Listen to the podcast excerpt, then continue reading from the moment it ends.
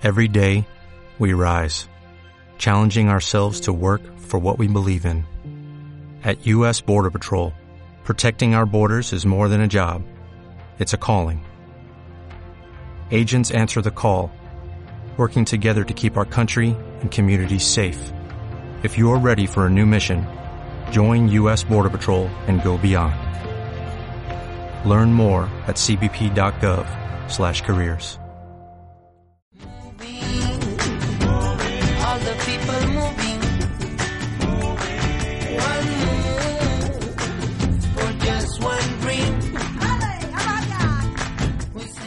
Bienvenidos a Moving, el programa con el que vais a disfrutar Madrid, programa en el que está hecho para todos los estudiantes que estáis de intercambio en Madrid y que queráis disfrutar de nuestra gran ciudad.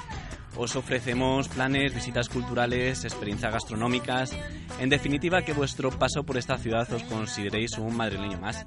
Desde los estudios de la Universidad Europea de Madrid, eh, Miguel Ángel Galvez y conmigo está Mateo Alevi. Hola, ¿qué tal? Hola Miguel, hoy hablaremos, entre otras cosas, de bibliotecas diferentes, de las huertas que había antes en Madrid y, por supuesto, nuestra agenda. por supuesto, la agenda que no nos falte. Comenzamos, moving.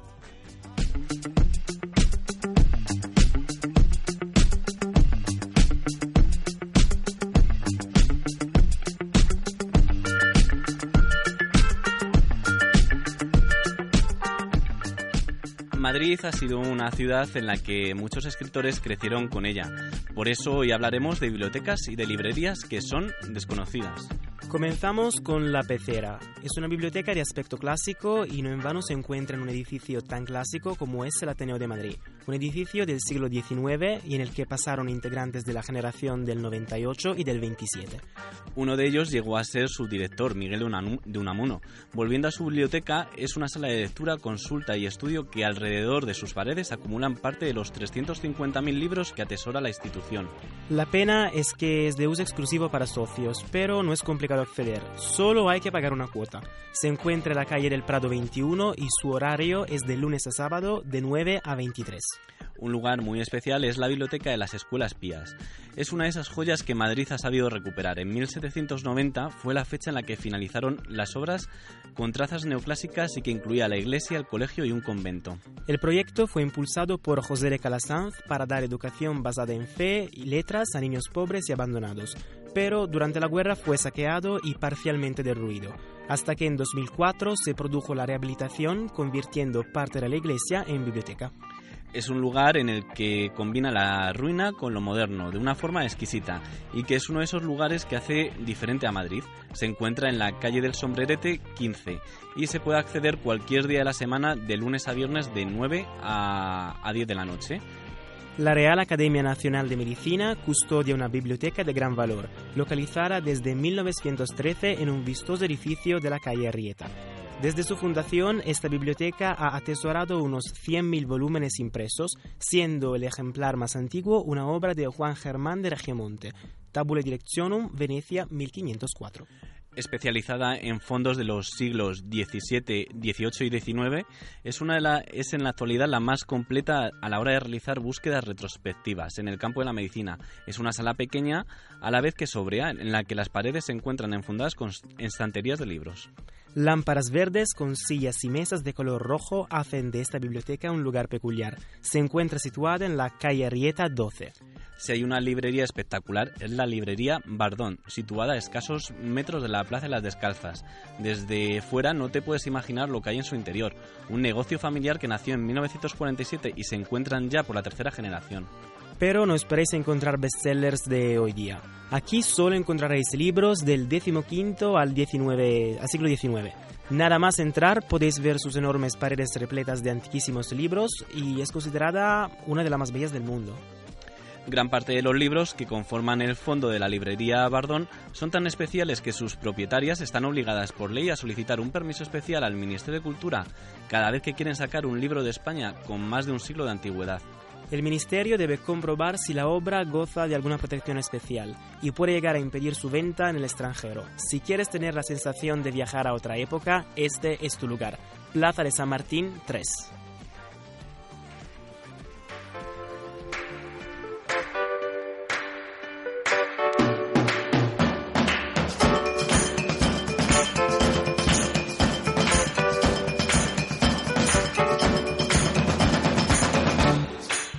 Llega el momento de hacer un plan en Madrid. ¿Y cuál va a ser ese plan de hoy, Mateo? Pues vamos a visitar el Palacio Real, que nos presenta un largo viaje por la historia de España. Aunque no está habitado por los actuales monarcas, el palacio es la residencia oficial de los reyes y se sigue utilizando para numerosas ceremonias y actos oficiales. Bueno, pero entonces, ¿dónde viven los reyes actuales? Bueno, viven en el Palacio de la Zarzuela, situado a las afueras de Madrid. Volviendo al Palacio Real, en ello además podemos visitar la Cocina Real, que es uno de los ejemplos más destacados de cocinas históricas en residencias reales europeas. Me parece una visita súper interesante. Yo creo que me voy a apuntar, pero ya. Y si no me equivoco, es el mayor palacio de Europa Occidental, ¿no? Efectivamente, fíjate que en su interior hay casi 3.500 salas y habitaciones. Es increíble. ¿Y, y cuándo fue construido? Antes de hablar del palacio como lo vemos hoy, tenemos que dar un paso atrás. En el siglo IX, antes de que Madrid fuera capital, el emir Mohamed I construyó una alcazaba para defender Toledo del avance de los cristianos. Dicha edificación fue utilizada de forma eventual por los reyes de Castilla, hasta que en el siglo XIV se transformó en lo que se conocía como Antiguo Alcázar. Carlos I y su hijo Felipe II convirtieron la fortaleza en residencia permanente de los monarcas, pero en el año 1734 un incendio arrasó el edificio y sobre sus restos Felipe V mandó construir el palacio actual. ¿Y quién fue el encargado de su edificación? Aunque en primer lugar el rey encargó a Filippo Ibarra que realizara la construcción, fue su discípulo Juan Bautista Sacchetti quien se ocupó de realizar los planos definitivos, tras la muerte del primero. La construcción del Palacio Real comenzó en 1738 y las obras se prolongaron durante 17 años. ¿Y cuál fue el primer monarca que vivió en el palacio? Fue Carlos III, conocido como el rey alcalde por la cantidad de reformas que desarrolló en la ciudad. Sus sucesores, Carlos IV y Fernando VII, añadieron objetos de carácter decorativo, como relojes, muebles y candelabros. Vale, ahora hablamos de su, de su estructura arquitectónica. ¿A qué se inspiró Jugara para su realización? El edificio se inspira en los bocetos realizados por Bernini para la construcción del Louvre de París. Se articula en torno a un patio cuadrado y cuenta con una galería y una plaza de armas, donde se sitúa la fachada principal del palacio. La verdad que es súper interesante. Antes me contabas que el palacio había más de 3.000 salas. ¿Cuáles son las principales? Pues entre todas destacan la escalera principal, diseñada por Sabatini, el Salón del Trono, con un techo pintado por Tiepolo, el Salón de Baile, que Carlos III reconvirtió en sala de guardias, y la Capilla Real, a la que pertenece una colección de instrumentos de cuerda fabricada por Antonio Stradivari. Desde luego no podemos olvidar eh, la Real Armería y de la Galería de Pintura. La Real Armería conserva armas pertenecientes a los reyes de España y a otros miembros de la familia real desde el siglo XIII. Por su parte, la Galería de Pintura muestra algunos de los tesoros más significativos de patrimonio nacional, como la Virgen con el niño de eh, Luis Morales y la Salomé con la cabeza de Bautista de Caravaggio. Velázquez, Goya, Federico Madrazo o Sorolla son otros de los pintores representados. Y alrededor del palacio podemos contar también con antiguos espacios verdes, ¿verdad? Exactamente, el Palacio Oriente está rodeado por los jardines del Campo del Moro y por los jardines de Sabatini. Los primeros al oeste mm, datan de la Edad Media, los segundos se crearon en el siglo XX y están al norte. Y os recomendamos que no os perdáis el cambio de guardia todo- todos los miércoles y sábados de 11 a 14. ¿Y cuándo podemos visitar el palacio? El Palacio Real ofrece visitas tanto libres como guías durante todo el año. Durante todo el año. En octubre hasta marzo está abierto todos los días de 10 a 6 y desde abril hasta, hasta septiembre de 10 a 8. La tarifa básica es de 10 euros, la reducida es de 5. Además, de lunes a jueves de mm, 4 a 6, la entrada es gratuita para los ciudadanos de la Unión Europea. El Palacio Real es una etapa obligada para todos los turistas de Madrid. Os espera en la calle Bailén número 10, Metro Ópera o Plaza de España.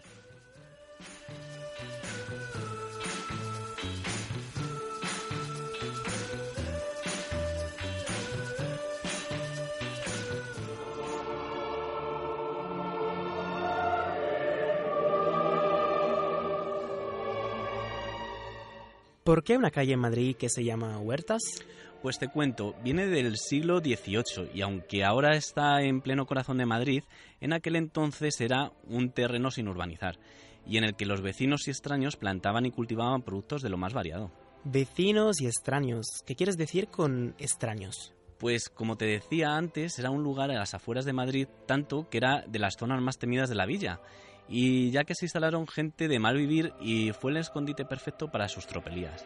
En lugar donde era un lugar donde la prostitución tenía una presencia permanente y notoria y de ahí el dicho de que en la calle Huertas hay más putas que puertas. Y con perdón, y hubo uno que se llevó la palma. ¿Qué fue lo que hizo?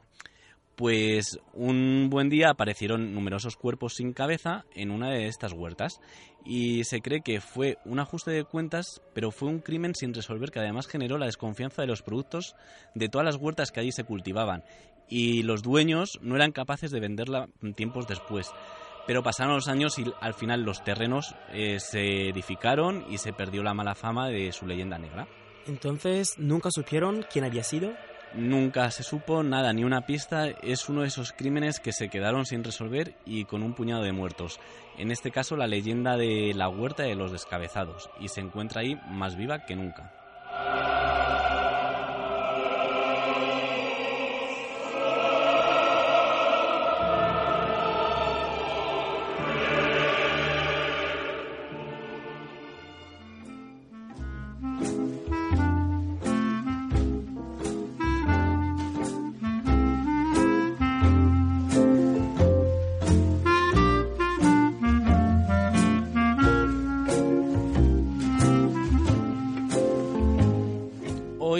Hablaremos de un libro muy interesante, Paseos Secretos de Madrid, de Manuel García del Moral.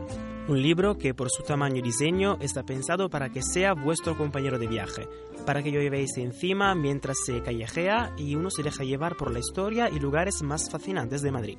El libro viene con rutas tematizadas, cada ruta viene acompañada de un mapa con el que os será imposible perder. Eh, perderos, eh, det- detallando el itinerario más cómodo e interesante a seguir entre parada y parada.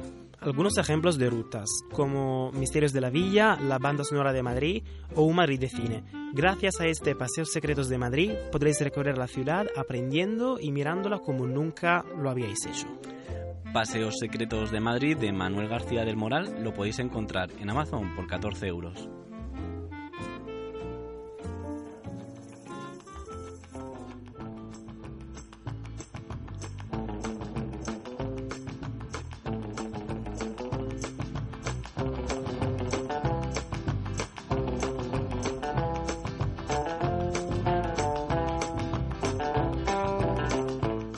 Y ahora es el momento de hablar de los mejores restaurantes que tenemos en Madrid y cuáles están triunfando. Si hay un restaurante de moda en Madrid que es La Monda, es, es- ese es Fismuller. Un local que ahora que nos ponemos guays es un lugar donde sentirte arropado, calentito y acústico. Un ambiente íntimo lleno de luces tenues, velas, plantas y mesas de madera donde puedes sentarte a saborear la rica comida de Nilo Redrue- Redruello. Aquí no encontrarás los típicos platos de moda que la verdad si no están muy bien hechos aburren un poco sino propuestas muy creativas donde destaca el producto de calidad muchas veces ecológico que trae tendencias de la cocina escandinava. Platos que merecen la pena son su tortilla de ortiguillas, pinchón y cangrejo de río y su orgásmica tarta de queso. Precio medio 35-40 euros, calle Sagasta 29, Metro Alonso Martínez y la web es www.fismuller.es. Angelita es un local de espíritu familiar que late en el corazón de nuestra querida Chueca, compuesto por un diáfano salón por el que la luz entra a borbotones para dejarte ver mejor su elegante salón bistró. Con este local, los hermanos Villalón han rescatado su herencia familiar y la han convertido en una estupenda casa de comidas y wine bar, donde además de alucinar con su extensísima carta de vinos y cócteles, llenarás el saco con una carta pequeña pero muy bien elaborada, que viene invadida por productazo de Zamora, de donde son ellos. Prueba de ello es su pollo de corral y las tablas de quesos o su vaca vieja con lomo a la parrilla. Precio medio 35 euros en la calle Reina número 4, Metro Gran Vía. Eh, podéis visitar la web www.madridangelita madrid-angelita.es. Culto es un espacio en el que todos disfrutan de lo que hacen y en este caso de cocinar como ellos mismos dicen. Su estilo de cocina es difícil de etiquetar, pero podríamos decir que te ofrece cocina garitana fusión con la materia prima como absoluta protagonista. Hacen culto a la cocina en todas sus formas, sea de un chiringuito o sea una cocina autor. Aquí probarás desde un almuerzo campero de costilla de ibérico 100% bellota, pasando por el salteado picante y crujiente meloso de oreja y bacalao, hasta el rabo de toro con verdes braseados. Para terminar, su lemon pie o la hierbabuena helada. Además, podrás encontrar dos menús de degustación y una extensa carta de vinos y cócteles. Son muy majetes y encima están al lado del retiro. Genial para dar un paseo después de comer. Precio medio 40 euros. Menú de degustación entre 60 a 70 euros en la calle Ibiza número 4. Metro Ibiza y podéis visitar su web en www.culto.es.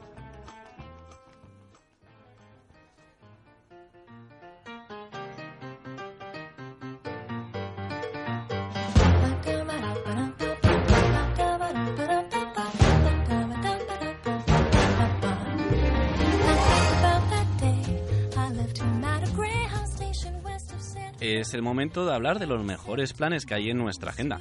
Y comenzamos con el mercado de motores, que vuelve un mes más. Tanto vendedores profesionales como particulares pueden ofrecer sus productos a los visitantes en este mercado. El visitante puede encontrar todo un catálogo de moda de segunda mano, muebles con diseños creativos o con sabor retro, joyas musicales en vinilo y otros formatos, e incluso originales bicicletas rejuvenecidas. Además, para reponer fuerzas del duro día de compras existen puestos de comida, cafés y bebidas. El sábado 10 y domingo 11 de noviembre en el Paseo de las Delicias 61 de 11 de la mañana a 8 de la tarde. El Museo de Arte Contemporáneo presenta una exposición de una serie de obras de diversos artistas que tratan de servir como pequeños relatos o fotogramas propios de una capital postmoderna como es la ciudad de Madrid.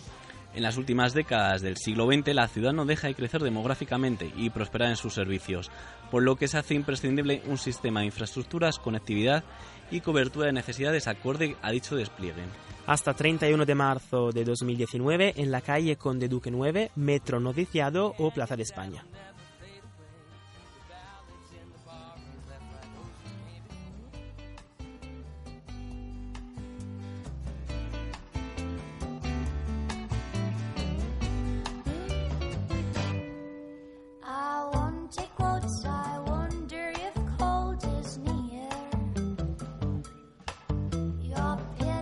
Habiendo empezado desde la sencillez y con muchos recursos, esta joven cantante destaca por su diferente estilo musical, compuesto por melodías americanas y sonidos clásicos.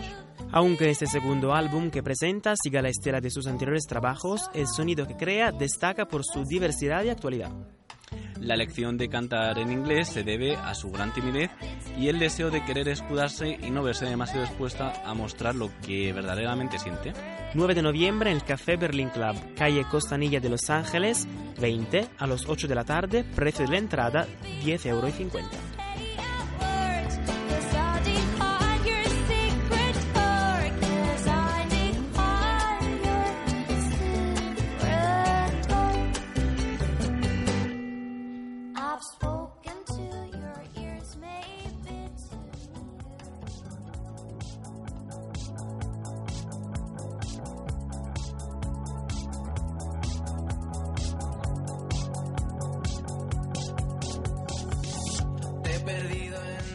Dorian se mueve en el ambiente vanguardista de la escena electrónica de Barcelona, pero dejando que el pop se mide en igualdad de condiciones con el techno. Justicia Universal, el séptimo trabajo discográfico de la banda, llega precedido por el single Noches Blancas y su impresionante videoclip. El 8 de noviembre en la sala La Riviera, Paseo Virgen del Puerto sin número a las 8 de la tarde, entradas a 22 euros. Y cuando llega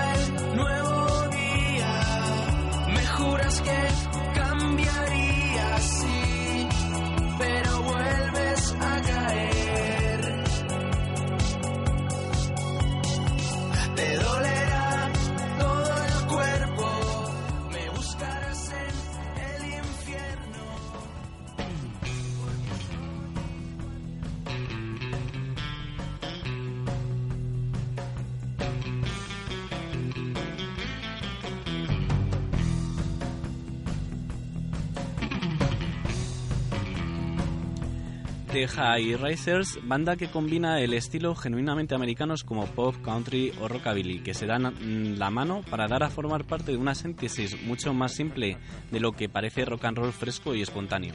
Siempre inspirados y elegantes, ofrecen potentes directos que han paseado por los más disímiles espacios, desde nightclubs de Manhattan hasta tugurios country del Midwest. Ahora, en una nueva gira por nuestro país, presentan My Kind of Fun.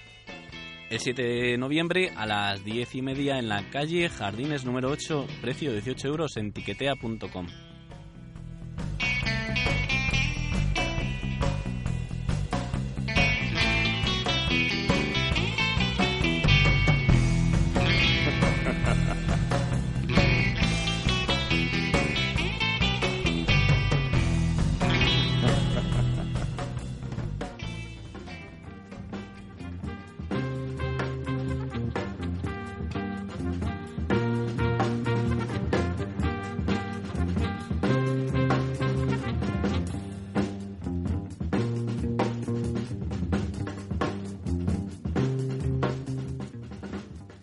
Llega el otoño y con él, como cada año, Jazz Madrid, el festival dedicado al jazz que aúna la presencia de artistas consagrados y nuevos talentos del género. Los principales escenarios, entre muchos otros, son los del Centro Cultural Conde Duque, Fernando Fernán Gómez Centro Cultural y el Centro Cultural de la Villa y el Centro Centro. Más información en www.festivaldejazz.madrid.es hasta el 30 de noviembre. Y con él nos pe- despedimos hasta la semana que viene. Gracias Mateo. Gracias Miguel, hasta la semana que viene que volveremos con más planes. Recordad suscribiros a iVoox para no perderos ningún programa. Hasta, pronto. Your